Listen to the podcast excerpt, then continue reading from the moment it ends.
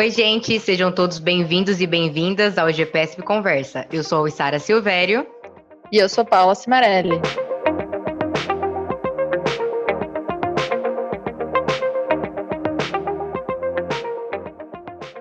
Então vamos de mais conteúdo do FIMP 2021 aqui por esse podcast. Hoje a gente compartilha com vocês a primeira conferência temática que a gente teve sobre desenvolvimento de treinadores. A gente teve o prazer de ouvir a professora Diane Coover, da Universidade de Ottawa, no Canadá, que é uma das principais especialistas na temática sobre desenvolvimento de treinadores, além de ter uma vasta experiência enquanto atleta e treinadora também. Esse episódio em específico tá quase todo em inglês. Então, se você tem dificuldade com a língua inglesa, a nossa sugestão é que você entre lá no canal do YouTube, no FIMP 2021, porque tem a palestra toda legendada. Ouça, reflita e compartilhe com quem você acha que pode se interessar.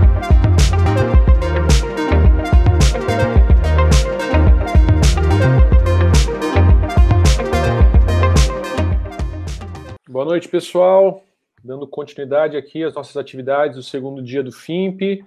Teremos agora a nossa conferência sobre o desenvolvimento de treinadores esportivos com a professora doutora Daiane Culver. A professora doutora Daiane Culver é a professora associada da Escola de Desenvolvimento Humano da Universidade de Ottawa, no Canadá. É membro do Comitê de Pesquisa e consultora da Associação Canadense de Treinadores desde o ano de 2007. Uh, enquanto treinadora, foi treinadora da seleção canadense de esqui alpino e também da equipe olímpica da Nova Zelândia. E ela é uma das principais referências na área de formação de treinadores, aprendizagem social, programas de desenvolvimento de treinadoras e de treinadores no esporte adaptado. So, welcome, Professor Diane. It's a big pleasure to have you here again uh, to share this uh, conference with you. I, I will be mediating uh, uh your conference. So, Again, it's a pleasure to have you in Brazil. And again, it's a pleasure personally for me to have you here uh, sharing your wisdom and all your knowledge in coaching development. Thank you so much. Obrigada, Michelle. Boa noite, everybody. I'm very happy to be here, and uh, I really value my work with my Brazilian colleagues. So it's a pleasure to present tonight some of my pathway that you'll see through my research and uh, work with coach development. Thank you so much. Pessoal, a gente vai fazer agora a apresentação da fala da Daiane com as legendas em português e ao final a gente volta aqui para a tela ao vivo para os questionamentos e perguntas. Então, espero que aproveitem e vão colocando as dúvidas no chat, por favor, que depois a gente vai fazer a tradução para que ela responda. Muito obrigado. Seja bem-vindo. Estou muito honorado por estar aqui. And I wish to thank very much the organizers of this conference for inviting me and putting together such a great conference. I will start sharing my screen now to begin my presentation, which is called Social Learning Theory, a Place in Coach Development. As far as the outline for tonight, I will start with a little about my own pathway before going into coach, into learning more generally, as well as coach development, talking about contexts and situations and other important words and other concepts and models that have shaped my thinking about coach development over the past 25 years. After this, I will move on to the evolution of social learning theory, its concepts, some myths, and how it has been used in coach development research. And finally, we will have time for some questions. So, Peter Jarvis wrote extensively about lifelong learning. For Jarvis, biography is the sum of all of our previous experiences. So, my pathway, at least the one that led me here today in terms of being able to provide this presentation, began as an athlete. I was an alpine skier, competing at the world level before retiring quite young and moving into coaching, where after only one season, I was asked to be an assistant coach with the national ski team. Obviously, this was a dream. I was super excited by the prospect of learning from the coaches around me in that context. But ultimately, I was frustrated by the lack of, of sharing and collective reflection, and even in some case by the lack of knowledge demonstrated. This prompted me to step back and involve myself in other contexts where I felt I might better learn about skiing and teaching skiing and coaching. For example, I worked in a top ski school and took all my instructor levels, eventually becoming a trainer of ski instructors of the highest level, as well as representing Canada at an event called Interski, which is a quadrennial gathering of national ski schools where teams demonstrate their country's skiing technique through synchronized, synchronized demonstrations. Like if you can see those small skiers in the picture at the bottom left of that series of pictures on the left of your screen. I returned after this, after about five years, to many more years of coaching at the national and international level. Finally, I decided to return to university and study sport pedagogy and psychology where I discovered Wenger's work and the concept of communities of practice. In his work and in this concept, I found a way to articulate my experience and beliefs about learning. While I still coach my sport on weekends in the winter, my full time work now is researching and consulting about coach development and sport leadership. Thus, for the last 20 years plus, I have used social learning theory in my research and practice. Now, I just want to talk more generally about two views of learning acquisition, which could be represented by the lecture hall you see on the top right of your picture, and participation, represented in this image of a coach in Haiti on a coach development course that we delivered learning about strength training. The first of these views is the acquisition view. This is the dominant view or traditional view. It is traditional as it relates to the education systems of modern society, not historical, not traditional as in historical, because historically, the whole concept of education only goes back about 4,000 years to China.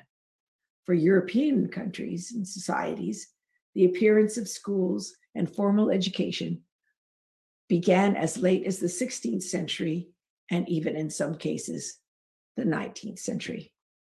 For hundreds of thousands of years before the agricultural revolution, children learned through free play, observation, exploration, and cooperation, and indeed, so did adults. In this acquisition view, learners are expected to accumulate knowledge through a process of transmission so here we think of the concept of learners as empty vessels. Experts decide what is to be learned and when, in what order, and then the learner takes these bricks of knowledge, as Jennifer Moon calls them, and builds their wall of knowledge. From there, it is largely left to the learner to figure out how to apply this knowledge in the practice context.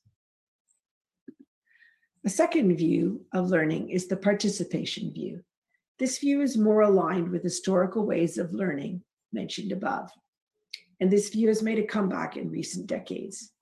It has the learner constructing or co constructing knowledge based on their participation in learning activities and practices.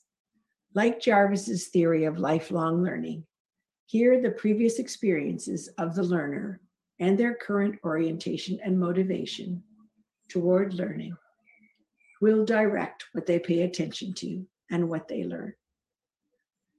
With that, it is very unlikely that any two of you here this evening will leave having constructed the same knowledge.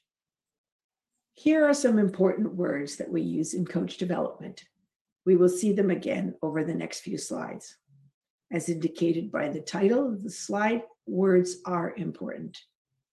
Here we see formal, non formal, and informal as places of learning, mediated, unmediated, and internal as learning situations.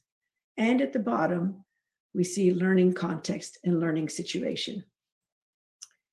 Moon suggests a distinction between learning context and learning situation.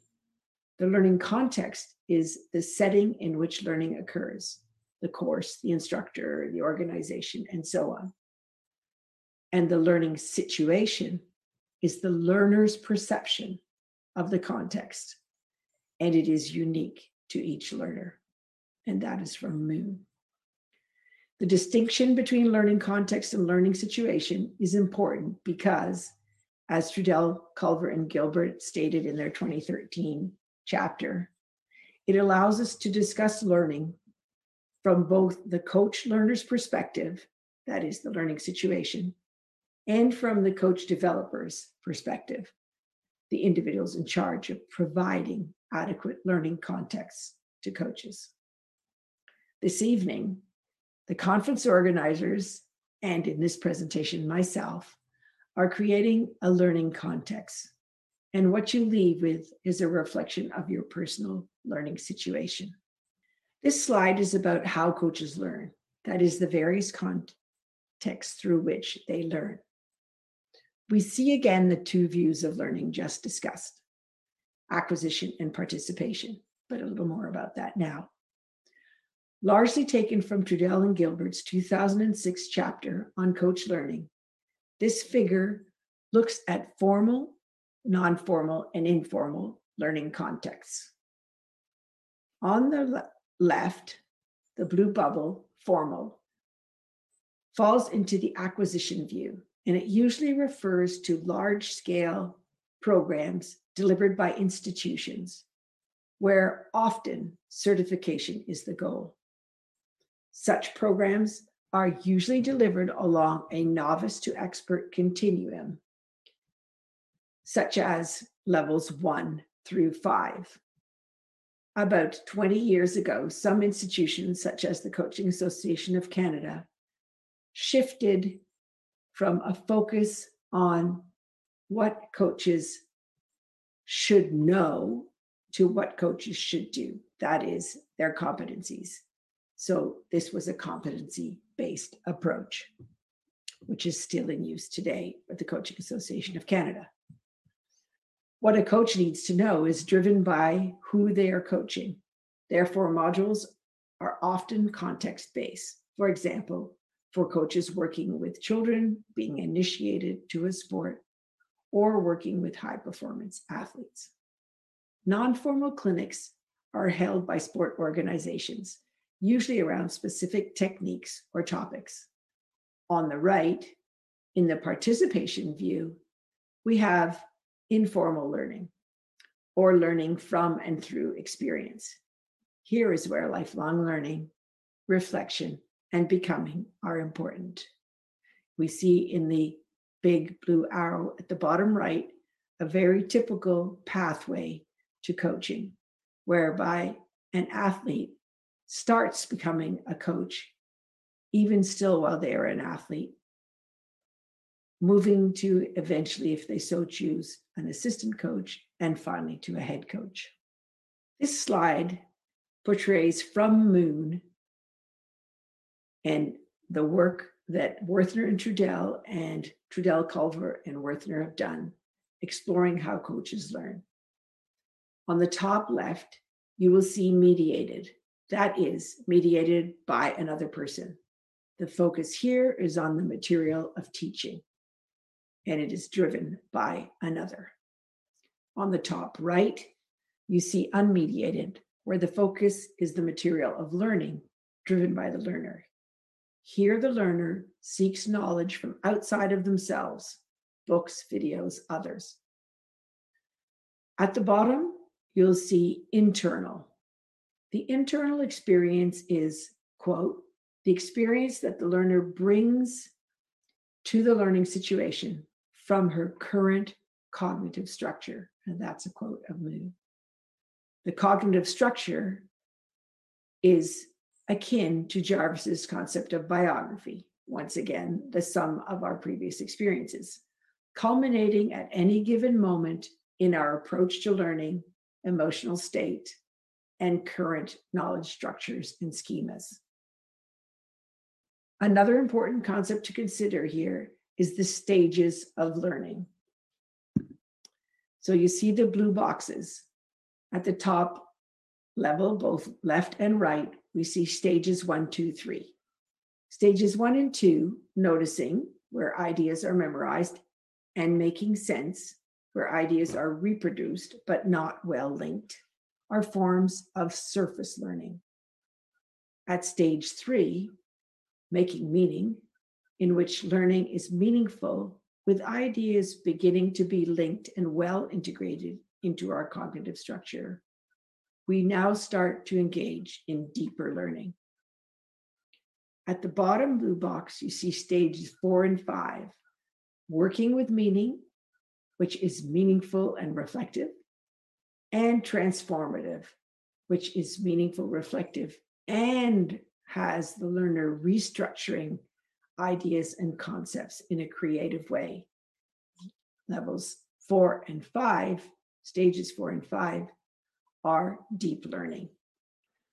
Pulling together some of the words we have just seen, we can see through any of formal, non formal, or informal learning contexts. We can go away and engage in internal learning, reflective dash cognitive housekeeping.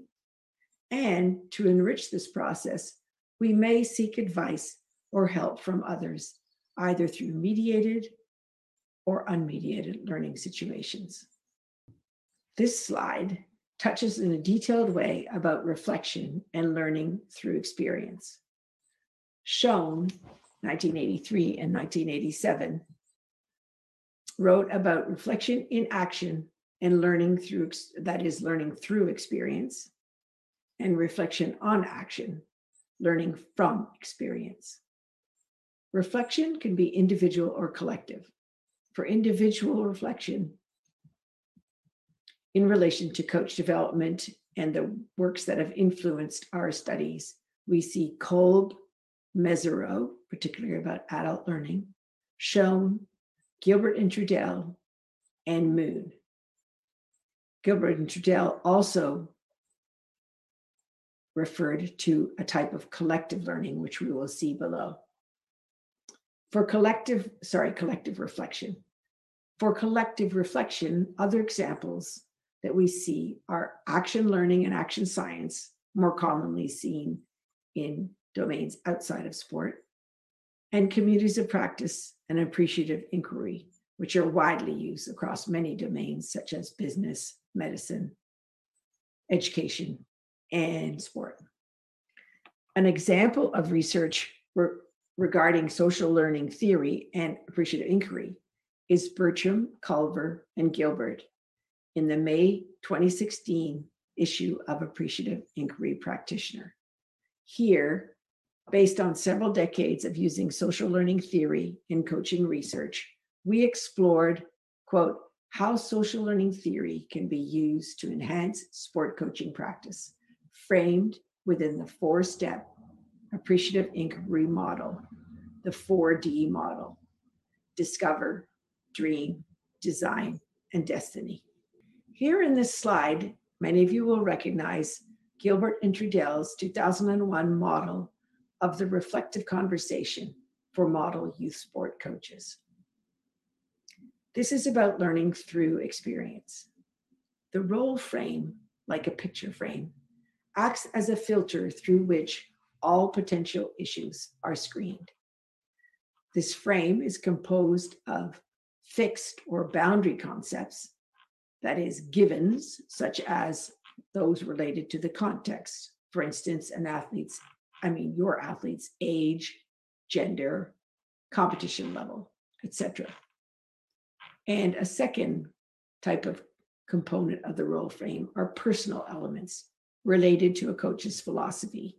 For example, example, how important it is to them that their team wins, or should they have fun, or should they have fun and try and win as well? Discipline and the development of life skills are all examples of internal components of a role frame. There are four steps in the conversation represented by the four ovals in the figure.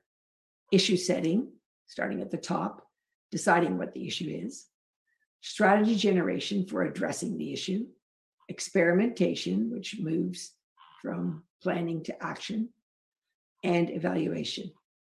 For each of these steps, the coach can either use their personal resources, here represented in the bottom half of the ovals, or resort to help from outside themselves, represented here in the top half of the ovals.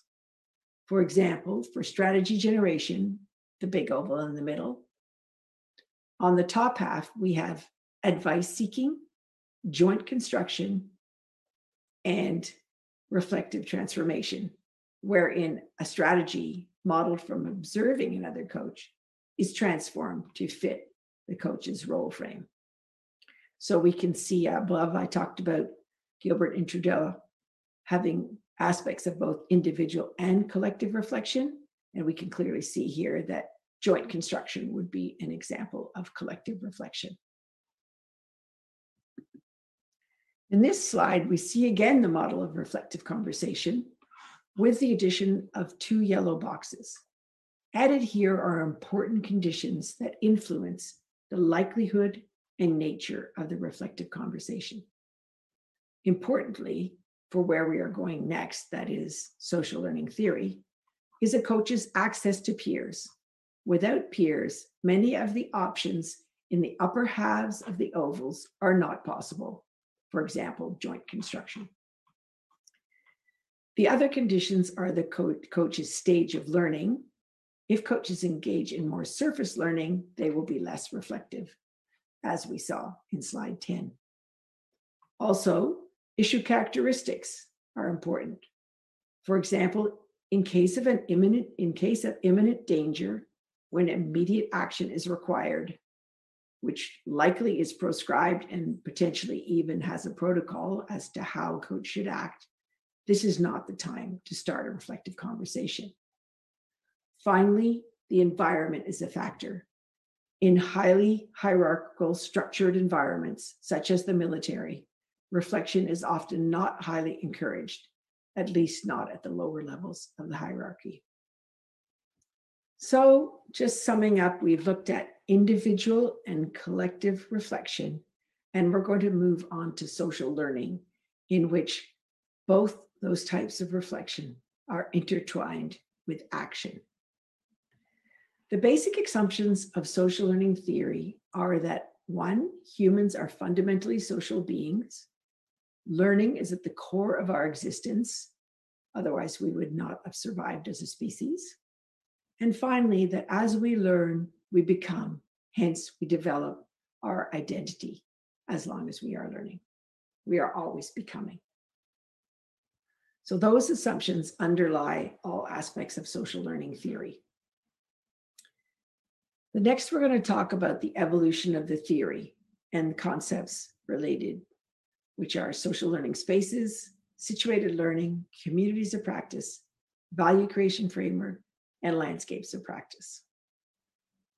The term social learning spaces is a more recent addition to the theory that is a much more pervasive concept which crosses over the other concepts that you see. First, I will quickly review the other concepts and provide some examples of research for each phase.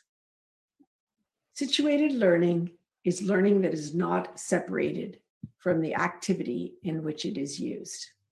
Okay, so the example of the participation of the coach in Haiti, learning about strength how to coach strength training by actually doing it in the coaching clinic that we were giving there. Um, so this is based on it's what Wenger-Trayner, refers to as phase one of the theory. It is based on the work that he did with Jean Lave about apprentices and apprenticeship. By the way, both Lave and Wenger are anthropologists originally. An example of this type of situated learning in sport is a paper by Richard Light called Situated Learning in an Australian Surf Club, published in Sport Education and Society. From the abstract, I read that the paper is about how membership in the club surf club and participation in its practices over time provides the participants with access to resources for understanding and cultural knowledge through growing involvement in the practice. In so doing, it suggests that there is a need to view physical learning as a complex process that is inseparable from social and cultural webs of experience. Next, we talk about communities of practice and starting with what is not a community of practice. Being social creatures, we like to get together and talk, like portrayed in the left hand cartoon box there. Coaches are certainly no exception. However, just getting together and getting tips, tools, friendship, and network does not make a community of practice. Likewise, a team, task force, or project team is not necessarily a community of practice. Other myths relating to communities of practice are that communities can be established overnight and that they are an easy solution to everything. This is not true. Sustaining, maintaining, and sustaining a productive community of practice can take quite a bit of effort and planning. Partial myths are such as that communities of practice require a master practitioner as a leader. In fact, oftentimes leaders are not master practitioners. They are either practitioners on a level with many others, but somebody who has the ability to be a social learning leader, has knowledge about how to keep the learning agenda being driven by the participants of members of the community of practice. Another partial myth is that communities of practice often become echo chambers. So by that, I mean when you call your name out in a cave, you hear the echo of yourself calling it out. So in that way, they're reproducing existing practices. And we'll look at that a little more closely in the next slide. So in this slide, we're going to move on to what is a community of practice. But as you will learn, there are two versions of community of practice. One portrayed here is a phase one community of practice. In this sense, like in an apprenticeship, there is a strict regime of competence. There is longevity in that this competence and this practice has been developed over time, and it takes time to become a competent member of that community. There is a shared practice, and identity is constructed based on the regime of competence. So, an apprentice is knows that they are not a fully competent member of that community of practice. They are a new member who is learning. The problem with this t- phase one type of community practice, which has often been critiqued, is that there is a danger of ossification. So, what is ossification? It means the structure becomes hard like a bone. It no longer moves to creating new knowledge. So, therefore, we have this concept of reproduction versus creation of knowledge. Some sport contexts, such as traditional karate, where leadership is very hierarchical, are not conducive to a coach community of practice. The sensei is all powerful. Therefore, there is no possibility for coaches co creating knowledge, as this would be challenging the status quo. This is the type of community described just now. And you can see also Lave and Wenger 1991, where apprentices participate in the community as they gradually learn to become competent in a trade. A trade in which competence is usually proscribed by a master or set of masters. In this type of community, knowledge can become ossified. It is therefore not a myth that certain types of communities of practice can result in the reproduction of existing practices. They are a history of social learning over time without going beyond these in the creation of new knowledge. Also, a community of practice, but of the phase two variety. Sorry. Is a, a social learning space, a community of practice that's a social learning space. It is generative and pushes the knowledge of participants beyond their existing knowledge. So there is a shared desire to make a difference, although that difference is is is definitely drives the learning. But there's also a feeling of not knowing where we're going to go, not knowing what we don't know yet, but being excited about going there. Identity is constructed based on that caring to make a difference. And participants are working at the edge of their own learning. In this slide, you see a cartoon which describes the cycles of individual and collective reflection intertwined with action that characterizes a phase two community of practice. This cartoon portrays what happens in a community of practice of this type. So on the top left, we see we do stuff together because we want to make a difference. And I love being with others who recognize the difference I want to make and also appreciate my uncertainty, appreciate that I'm trying to muddle through. I get ideas, tips, tools, friendships, and a network, and I take these back to my practice and put them to use. I pay attention to what's happening when I put them in use. What's the effect of these new ideas in my practice? And I take this back to others who want to make a difference.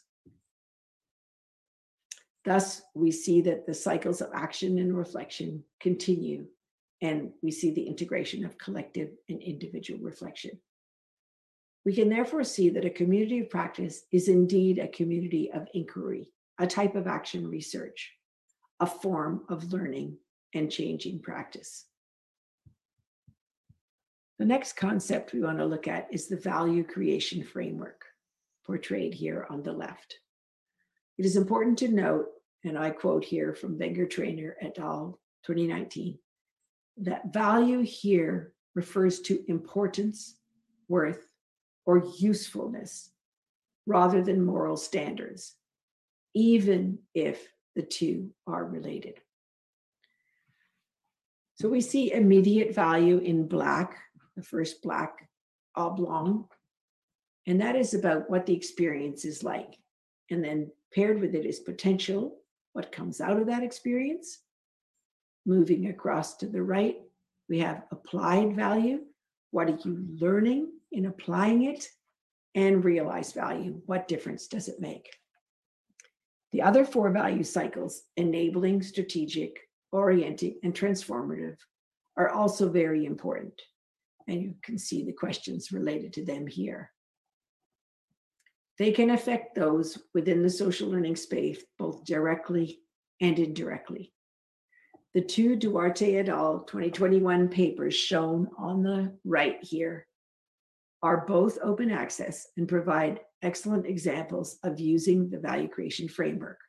First, for framing, that is, planning, designing in an itinerant fashion, what's what you're doing in your social learning space, as well as assessing in the bottom paper. From Culver and Duarte 2021, a SIRC blog, which you see here, they reference to, you'll now see a deck of value creation reflective cards. The idea behind these cards, and I'm quoting from the blog, is for social learning leaders to keep them easily accessible and check them regularly to help reflect on the state of your social learning space. For example, you may have a clear idea of your aspirations, the change you would like to see. Here you would start with realized value card. From there, working with your social learning space, you would explore what must be put in place to achieve that realized value. So you might then consider what potential and immediate value need to uh, be created and whether there are strategic and enabling and or enabling values that should be considered. Likewise, you may have an example of realized value from another context that you decide to present to your social learning space, at which point it may become potential value in your social learning space. The act of using the value cards to reflect on social learning spaces is not a one off activity. It should be conducted throughout your project. In this way, assessing value and framing activities are intertwining processes. Yeah, another important, relatively new concept is that of the landscapes of practice, which is a series of communities of practice, networks, and other social learning spaces that make up the whole body of knowledge of a profession. So if we think of coaching, even in a club, a large club, the all the knowledge related to coaching across those different groups in that club would not be contained likely in one community of practice. Rather, there would probably be a number of different communities of practice, the networks between them, and the whole together would create a landscape of practice. Research related to landscapes of practice are two examples here. One, Vinson et al., 2020.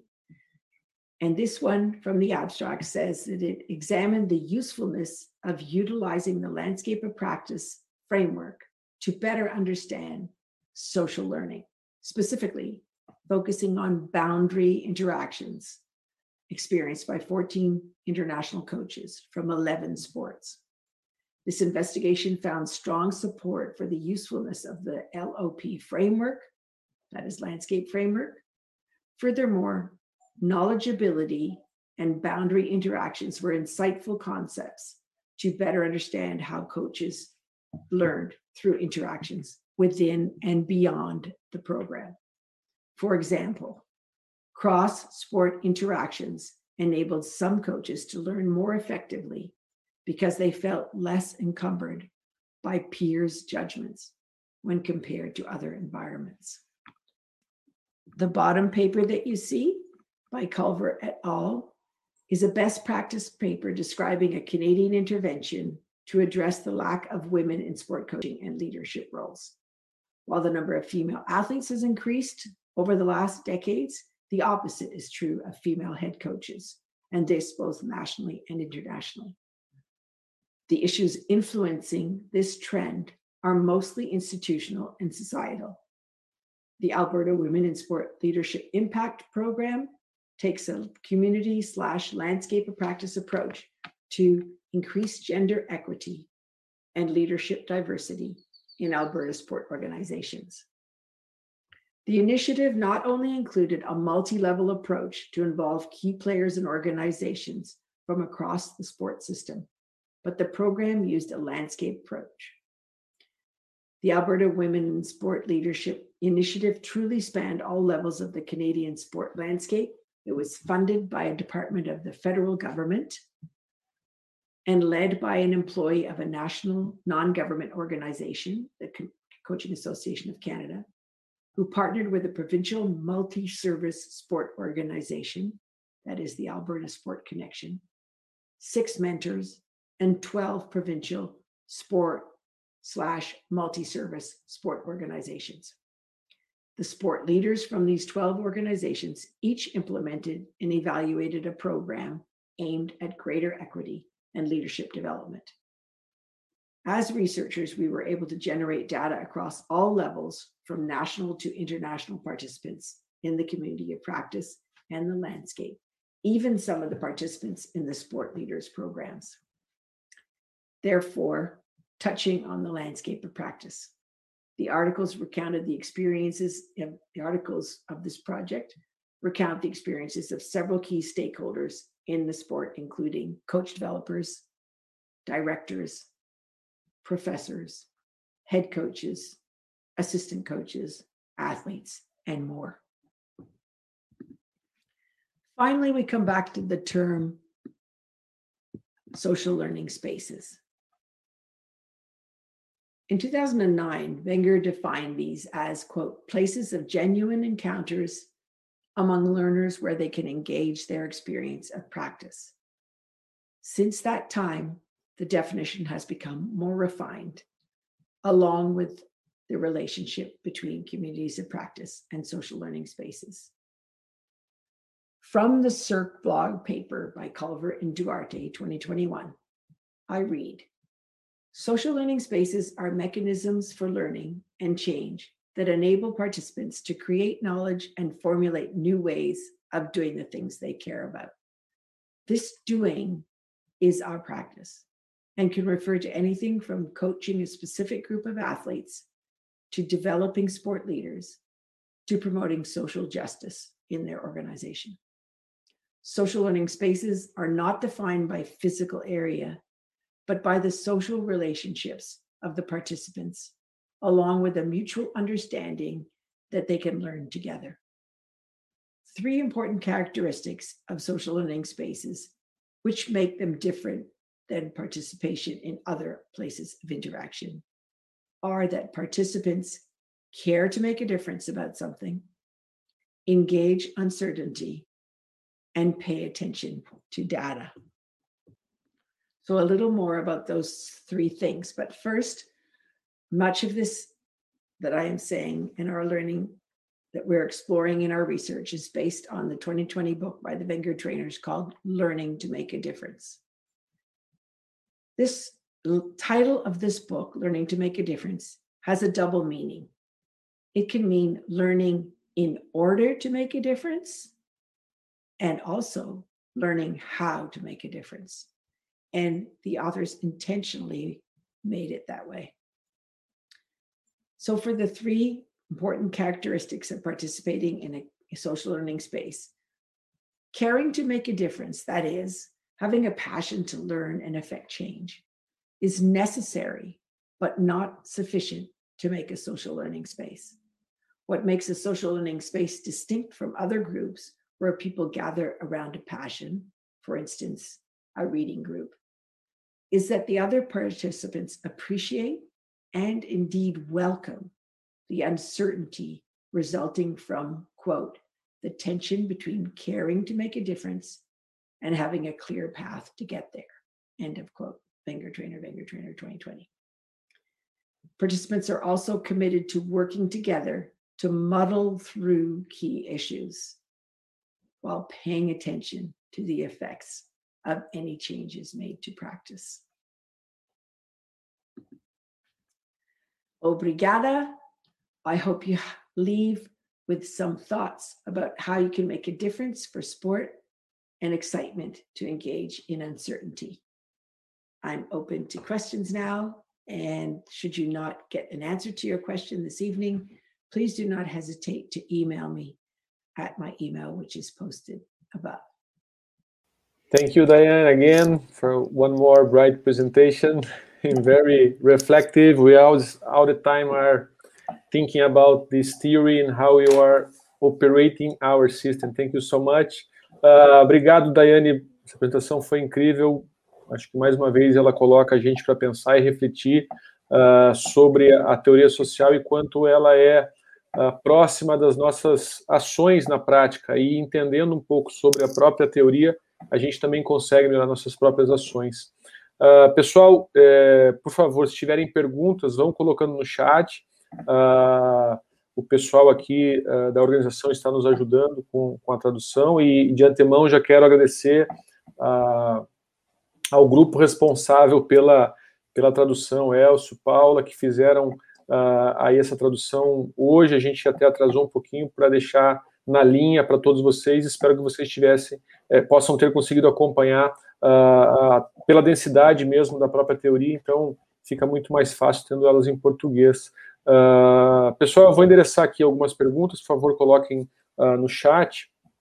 A primeira delas é da professora Michele Viviane Carbinato, falando, perguntando sobre a possibilidade de pesquisar como, como, como é possível pesquisar sobre comunidade de prática se no início é até difícil da gente entender uh, quando ela começa e o que é uma comunidade de prática. So, Diane, if you can address the Michelle's question, it's a it's a good one to start. Well, it's interesting because when we look at the research that has been done um, with this theory and coach development, at the beginning, we mostly, not entirely, but we mostly looked at organic communities of practice. So, this is the kind of community you're talking about do, do you want to translate as I go? Sim. Uh, yes. No início das pesquisas em comunidade prática, então, antes de pesquisar a organização, era muito importante, eles buscavam identificar comunidades orgânicas de prática, que são as comunidades que ela deu um exemplo. Can you explain what is organic concept? Yes, organic is what in, in we're calling what Michelle's talking about. It's like an, a community of practice that didn't develop as a result of an intervention. Ok, so uh, então o que ela responde é que a comunidade de prática orgânica é aquela que já é estabelecida sem qualquer intervenção uh, de um formador ou de alguém que esteja intencionalmente buscando criá-las. Então o exemplo que ela deu uh, inicialmente das artes marciais é uma comunidade de prática orgânica. At least an intervention from outside. Like it could be an intervention from an internal leader, maybe a head coach or a technical director. Ou que poderia ser é, intencionalmente, mas de alguém de dentro da própria comunidade tentando buscar organizar esse grupo como um, um meio uh, de aprender conjuntamente. So, uh, if you're trying to research such a community of practice, like Michelle said, you know, you're you're you're unlikely to be there at the beginning of it. So you're probably going to be looking at the beginning part retrospectively, which is what we did in the beginning. In fact, what Wenger-Trayner really did in his 1998 book with the um, insurance uh, claims workers Então, é, e, e, nesse início eles buscavam entender qual era o funcionamento das comunidades. Então, a Daiane tem um dos primeiros artigos que ela fez foi uh, buscar entender como, como, era, como se organizava a comunidade que já era estabelecida, essas comunidades orgânicas, que foi um grupo de beisebol. E um dos grupos, um dos primeiros livros do Wenger da, da, da, da comunidade de prática, eles mostram diferentes grupos de diferentes áreas também explicando como eles se organizavam, de que maneira era operada essas comunidades. So, at, you know, based like I referred to in the presentation, learning through participation is ancient way of learning. It's really the original way that we learned, right? Um, when it was studied, you know, like when Wenger and Lave and Wenger started studying it, it was really an attempt to document an ancient way of learning that still exists in some situations, right? Então, ela, ela comenta que aprendizagem em grupos é uma das, das aprendizagens mais antigas do mundo. A gente entende pela lógica uh, medieval, uma lógica artesanal de aprendizagem, e isso é estabelecido em muitos grupos. Então, essa foi uma das primeiras preocupações em entender as comunidades de prática de como o processo de aprendizagem acontecia nesses grupos que já eram estabelecidos. So, I mean, if we think about children in school, like Wenger said, you know, instead of teaching children how to be scientists in school, we're teaching them all these concepts about science totally removed from the actual practice, right? So their hope was to influence the education system in some way as well. And from there, for continuing education for adults. Então, o, o propósito deles estudarem as comunidades de prática, ela traz um exemplo uh, de como a gente tem descontextualizado a prática uh, e, e, fragmentado nos programas de formação. Então, ela, ela dá o exemplo de se a gente quer ensinar crianças a serem cientistas, uh, a gente leva elas às escolas, às universidades e ensina sobre ciência mas não como ser cientista, que é o processo uh, intrínseco uh, relacionado à prática e à experiência. Então, o propósito uh, dessa teoria é buscar também ajudar a educação a, a conseguir melhorar processos estruturados para que a, a, experiência seja é, interligada junto nas formações de adultos ou mesmo de, de crianças e adolescentes. Um, I, I can answer some of the other questions uh, that I can see that Paula's put in here. So um, the one about can teachers and coaches transform themselves for a better person or no that one yes they can I, I, I just I, I, can bring the second one that, that we that Heitor sent me. Yeah. So, Okay. uh, I was saying in Portuguese before, uh, Mhm. como a evolução uh, da teoria de aprendizagem social tem sido integrada no seu grupo de pesquisas e nos seus esforços. É, rapidamente, é, sinteticamente, quais são as principais evidências uh, dessas uh, pesquisas para para a área de formação de treinadores? So, can you read the, the Heitor question, Diane? hmm Yep, no problem. Thanks, All right. Heitor. I hope you're well. Um, so, actually, doing a review right now of the articles uh, published around using the theory in coach development, what we see is many articles that really, you know, explore the concept of community of practice, but are not going a lot deeper than that into the newer parts of the theory. I don't know if you want to translate that part. É, eles têm feito algumas revisões de literatura sobre os estudos que utilizaram ah, as, as comunidades de prática e o que eles en- entendem e conseguiram ah, compreender é que muitos estudos têm trazido conceitos ah, sobre comunidade de prática, mas os conceitos iniciais ainda da teoria e não os conceitos mais novos e a evolução de que tem se tratado que ela apresentou hoje para nós. So, you know, in terms of our research group, we did start with the community of practice of coaches and trying to develop, you know, their knowledge, develop those coaches.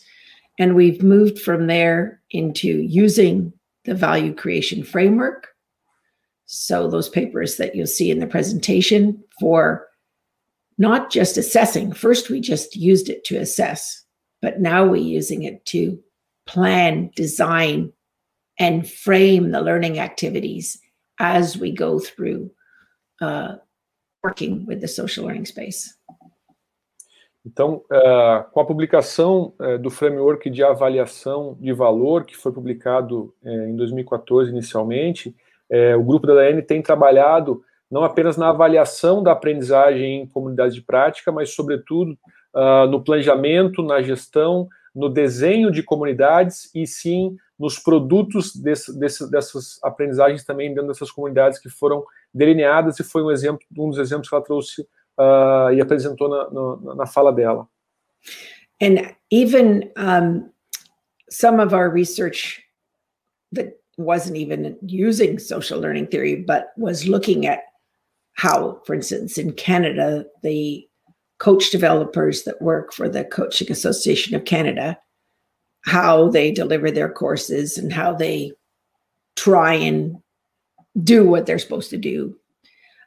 We saw that you can't just change the whole system by focusing on the coach developers even though they are the they're the ones that contact the coaches but if they are working within a system so you need to take a multi level approach and this is also where we've gone with the landscape approach trying to look at the different levels of the system to really bring about change and to support coaches and coach developers to be able to better develop coaches E uma das evidências muito interessantes que eles tiveram trabalhando com os formadores de treinadores uh, no Canadá, pela perspectiva das comunidades de prática, que eh, eles entenderam que não adiantava apenas lidar ou trabalhar com os formadores, gerando comunidades, eles precisavam também entender uma ideia de sistema todo integrado que, que, que, que faz parte da formação de treinadores. Então, a evolução da teoria das comunidades para o landscape de prática, que é a paisagem de prática,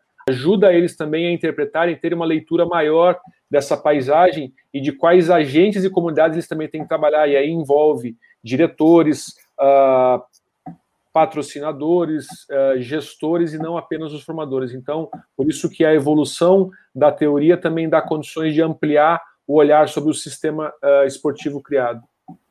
So there's two things that I would like to say which answer in part some of the questions here. One is that the theory and, and even the theorists, Wenger-Trayners say, the theory is one that blends very easily with other theories. You can in, in called plug and play. So, for example, if we're talking about levels of the system in the Alberta Women in Sport Leadership Project, we used Bronfenbrenner's model, which had previously been used by Nicole LaVoi about how to get more women coaches, right? So that, and we also used action research blended with communities of practice social learning theory. Então, o que a Daniela explica, e até trazendo uh, resposta para algumas das perguntas colocadas, é que utilizar teorias sociais de aprendizagem também é a chance de fazer combinações de teorias para entender fenômenos mais complexos. Então, ela deu exemplo é, de utilizar as teorias uh, uh, do, do Wenger com outras teorias falando de níveis de desenvolvimento estruturais, ou utilizar a pesquisação com outra, outra forma de, de, de trabalho e teoria também. Então, utilizar a, a, teoria social de aprendizagem é fazer como se fosse uh, um quebra-cabeças que você responde por partes, enxerga um fenômeno e consegue fazer ligações é, em outros aspectos e, e também com outras teorias.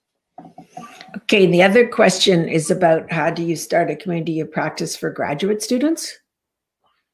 So, yeah, you can say what I'm going to say. Yeah, yeah, sorry. Uh, como a gente pode estimular uh, os estudantes a desenvolverem comunidades de prática? So, I, I'm really going to answer this. It doesn't matter who you're trying to start a community of practice for.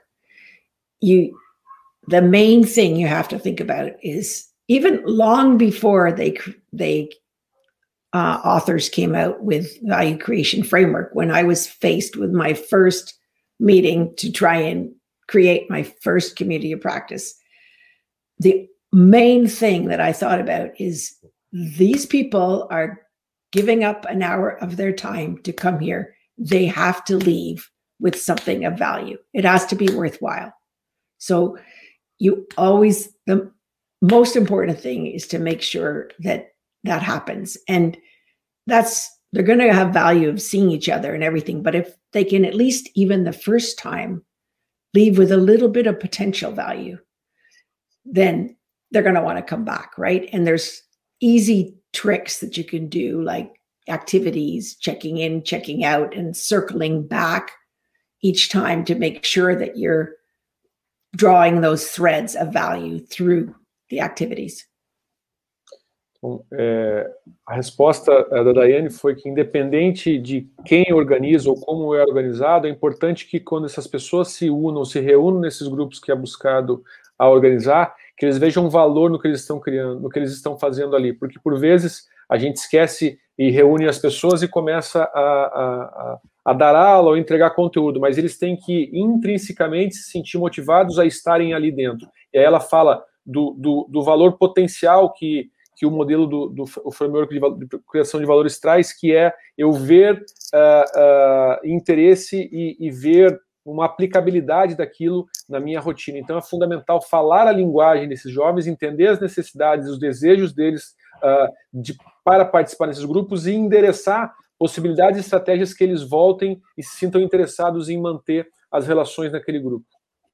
And it's very important that, I mean, one of the beautiful things about this approach is it's able to answer just in time questions where people, it comes up in practice and all of a sudden, I need to know how to do this. I need to how to, how to talk to parents who are interfering. Okay, so then you're going to address that because that coach is then going to leave and be able to take care of its problem in the next session or the next week. Então, é, é, o que a Dani fala que uma das da, dos potenciais ou das belezas é, desse modelo é que os treinadores e as pessoas que estão na prática podem vir buscar respostas a problemas que eles têm naquele momento. Então, é, eles se reúnem e buscam respostas para retornar às suas práticas e resolver aqueles problemas. Como uns exemplos é como é que eu melhoro minha comunicação com os pais uh, dos, meus jovens, dos meus jovens atletas. Então, eles, ao se reunirem, estão tentando resolver aqueles problemas e voltam e buscam resolver, diferente de um processo formal de educação que, por vezes, eu tenho respostas a problemas que eu não tenho. Michelle, I can give an example of you asked about, you know, traditional or conservative organizations and and how you get them to support that type of activity. Okay, can I just explain in Portuguese before? Uh, eu fiz uma pergunta a Daiane aqui nos bastidores de como uh, entendendo as nossas organizações tradicionais, que vamos pensar em clubes e federações esportivas que ainda operam uh, no modelo de cima para baixo, de gestão, uh, como eles podem se transformar em espaços sociais de aprendizagem. So, you know, we've we've talked about the strategic value about having those strategic conversations. That would be, for instance, I will give you an example. in work that we did with Athletics Canada, what we we were able to meet some of the strategic objectives of the sponsoring organization, which is our own the podium. Okay. By bringing and also the needs of the coaches by bringing in somebody from the outside, actually from the Canadian Paralympic Committee, to explain the whole accreditation process in Tokyo. Because in Parasport, there's, there's always a limited number of accreditations available, but athletes in Parasport often have a lot of support persons. And so this was a big question. For the coaches, it answered their need and it answered the need of On the Podium and the Canadian Paralympic Committee. You see alignment. Okay. Então, uh, o exemplo que a Daiane fala, e trazendo uh, para a realidade contextual dela, uma das organizações de paradesporto do Canadá, uh, dentro, do, dentro do framework de criação de valores, eles, eles trazem o conceito de valor estratégico. O valor estratégico é a forma com que você define e, e busca estruturar condições naquele ambiente para que criem-se valores Uh, subsequentes. Então, ela dá o exemplo que eles conseguiram, em, por meio de uma estratégia por uma conversa estratégica, unir uh, uh, as necessidades que o, que o patrocinador tinha, trazendo uh, um consultor de fora para fazer uma fala específica para todos os, os, os treinadores, para conseguir fazer o alinhamento da estrutura. Então, os treinadores entenderem o que eles estavam buscando, entenderem como aquilo também é, estava alinhado às necessidades do patrocinador. Então, fazer o papel, fazer o papel de uh, organização eh, e alinhamento entre valores é fundamental, fazendo assim as, as conversas estratégicas uh, que esse facilitador do grupo, o responsável pela comunidade, consegue fazer e consegue ter. Yeah, so Michelle, I think we have to also underline the importance of the social learning leader, facilitator, whatever, and all those skills that are needed to be sure that you know, you have to set the right tone from the beginning. Everybody's voice is important. Manage that. Um, yeah, there's there's a lot of you know there's a lot of back yeah, as you know there's a lot of work in like we call walking the halls and back track.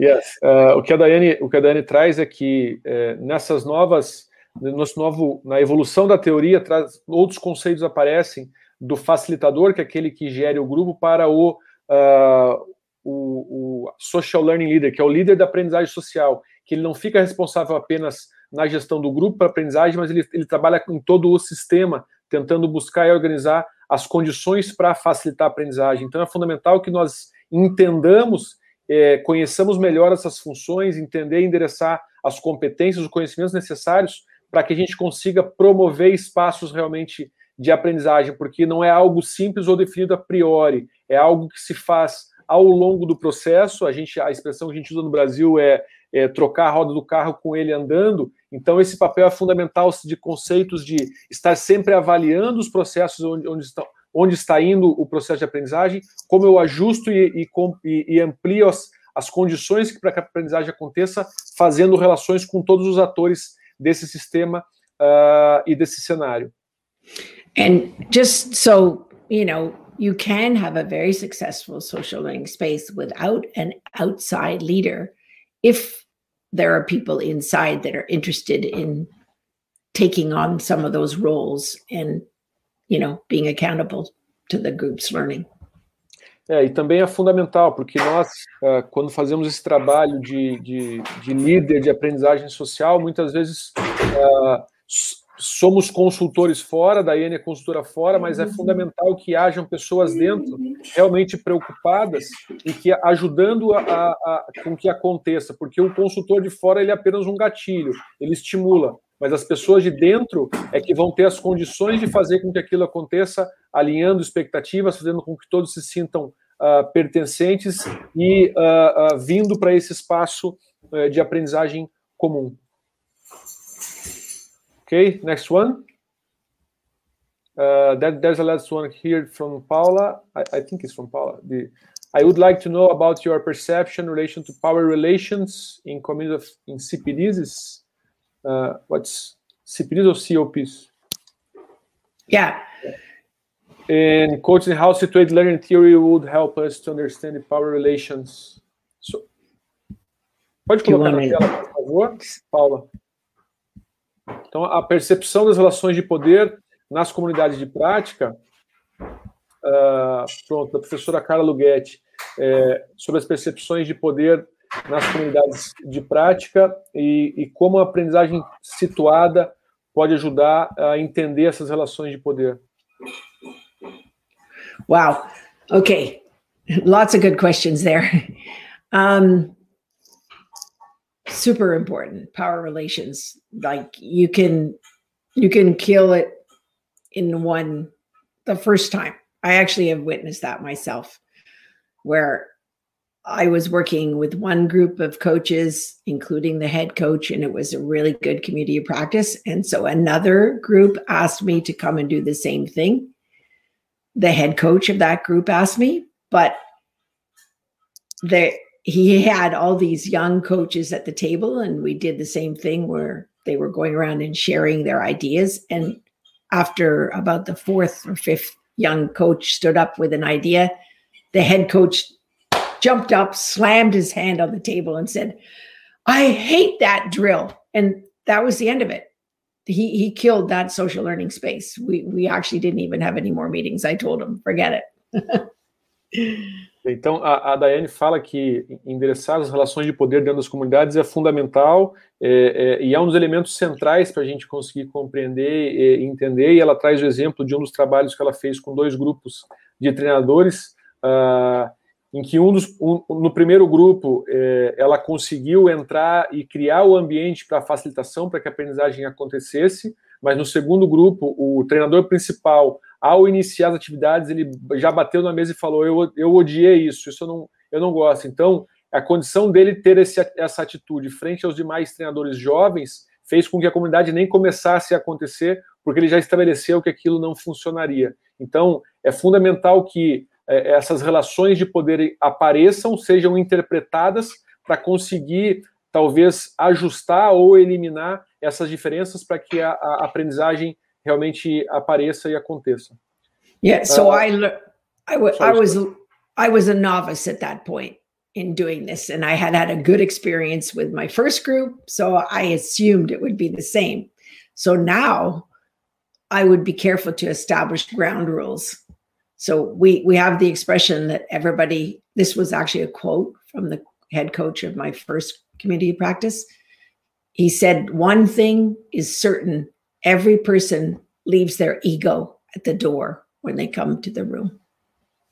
Então, ela fala que essa experiência foi no início da carreira dela, como consultora, trabalhando é, é, nesses grupos, e foi um dos maiores aprendizados. E ela traz consigo hoje a frase que ela teve do primeiro treinador é, que do, do, grupo que deu certo, que se é para fazer com que a comunidade aconteça, a aprendizagem uh, aconteça de maneira mútua, os egos devem ser deixados de fora. Então, Talvez é algo que ela traz das primeiras experiências até hoje para compreender e, e, determinar algumas regras iniciais para que a comunidade possa acontecer, ou senão ela não vai, ela não vai dar certo ou não vai ter continuidade. A, a good social learning space is flat within it. You have vision to the to the upside and the downside, other you know strategically, but inside it's flat. Então, isso é fundamental. Uma, um, um, espaço social de aprendizagem uh, efetivo, ele tem uh, uma, uma horizontalização nas relações de poder. Então, é importante que entendam qual, qual, é a visão, onde está, quem são as pessoas, mas quando estão dentro, que hajam realmente uma, uma relação de equilíbrio uh, entre os participantes para que a aprendizagem realmente aconteça e as pessoas não tenham receio ou medo de falar ou trocar informações ali dentro. That's okay. I did did I I don't know if we are finishing our time now or are we carrying on? Well, yeah, but uh, we are finishing. We are you are on time. I just need to say again, thank you so much, Diane, to to be with here again, uh, even uh, virtually. We really appreciate all the time that you are in Brazil. Thanks. Yeah, I can't wait to come back. and I hope to see you again here uh, next year, or maybe in another country that we can really touch each other and, and, and have some big hug to to yeah. uh, celebrate. Thank you so much. Uh, it was oh. awesome your participation here. Thank you. Yeah, obrigada. And I please, I really do mean that if people have other questions, they can email me and I'll get back to them as soon as I can. Então, a Daiane, a Daiane, eu falei para ela que é sempre um prazer ela estar conosco, mesmo de maneira virtual. Ela tem costume de, de estar conosco aqui uh, uh, no Brasil e que seja a próxima, que a próxima vinda dela a gente possa realmente nos encontrar, nos abraçarmos, porque é sempre muito bom tê-la conosco. E ela disse, ela, ela agradece e falou que é, realmente se quem tiver dúvidas e quiser mandar e-mail para ela, por favor, faça isso, porque é o maior prazer que ela tem para conversar sobre o tema. Anne, thank you so much again. Thank you. Good night. Good night.